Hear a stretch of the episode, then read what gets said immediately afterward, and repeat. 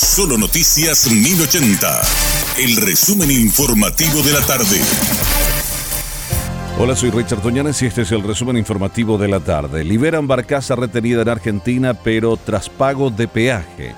Luis Ortega, presidente de Mercurio Naviera Group, confirmó que la barcaza retenida en la República Argentina en la hidrovía fue liberada esta tarde comentó que aún no pueden contabilizar el encarecimiento, pero sí estaban aguardando que se libere luego del pago del peaje el viernes pasado. El titular de la Dirección Nacional de Ingresos Tributarios, Óscar Orue, afirmó que el flujo de ingreso de productos de contrabando se redujo notablemente tras las medidas implementadas desde la creación de la nueva institución que lidera como ser estrictos controles y el desplazo de funcionarios corruptos. Olue resaltó el trabajo que se está realizando y que gran parte de los resultados fue justamente gracias a esa coordinación articulada entre todas las instituciones de controles pertinentes, en especial la Armada Nacional. Pescadores de la compañía Corateí del distrito de Ayolas, departamento de Misiones, hallaron flotando el cuerpo de Teodolina Ojeda, de 48 años, oriunda de San Cosme y Damián de Itapúa, quien desapareció junto a su hijo de 17 años en las aguas del río Paraná el último viernes. La fiscalía hizo el procedimiento de rigor y entregó el cuerpo a los familiares.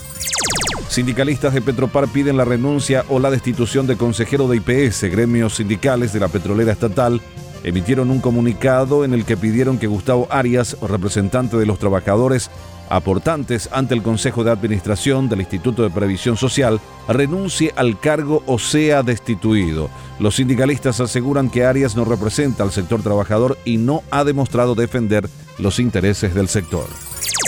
El devastador ciclón Daniel dejó al menos 2.080 muertos y más de 5.000 desaparecidos en Libia. Las autoridades pidieron a la comunidad internacional ayuda humanitaria urgente en la ciudad de Derna, la más afectada por este fenómeno. Según un diario local, dos presas de este municipio se derrumbaron liberando un total de 33 millones de metros cúbicos de agua y destruyendo puentes y edificios a su paso.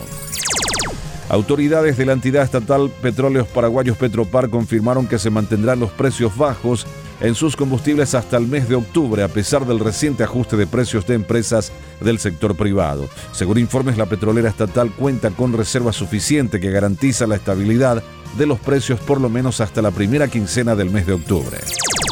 La caída de la inflación es una de las importantes señales de recuperación económica que se registra en el país y que ayuda a mejorar pronósticos mirando a los próximos meses. Desde el Banco Central del Paraguay indicaron que los precios seguirán bajando hasta fin de año. Los técnicos de la entidad monetaria destacaron que esta reducción en la inflación está ayudando a mejorar las decisiones de política monetaria en el país. Este fue nuestro resumen informativo, te esperamos en una próxima entrega. La información del día aquí, en Solo Noticias 1080.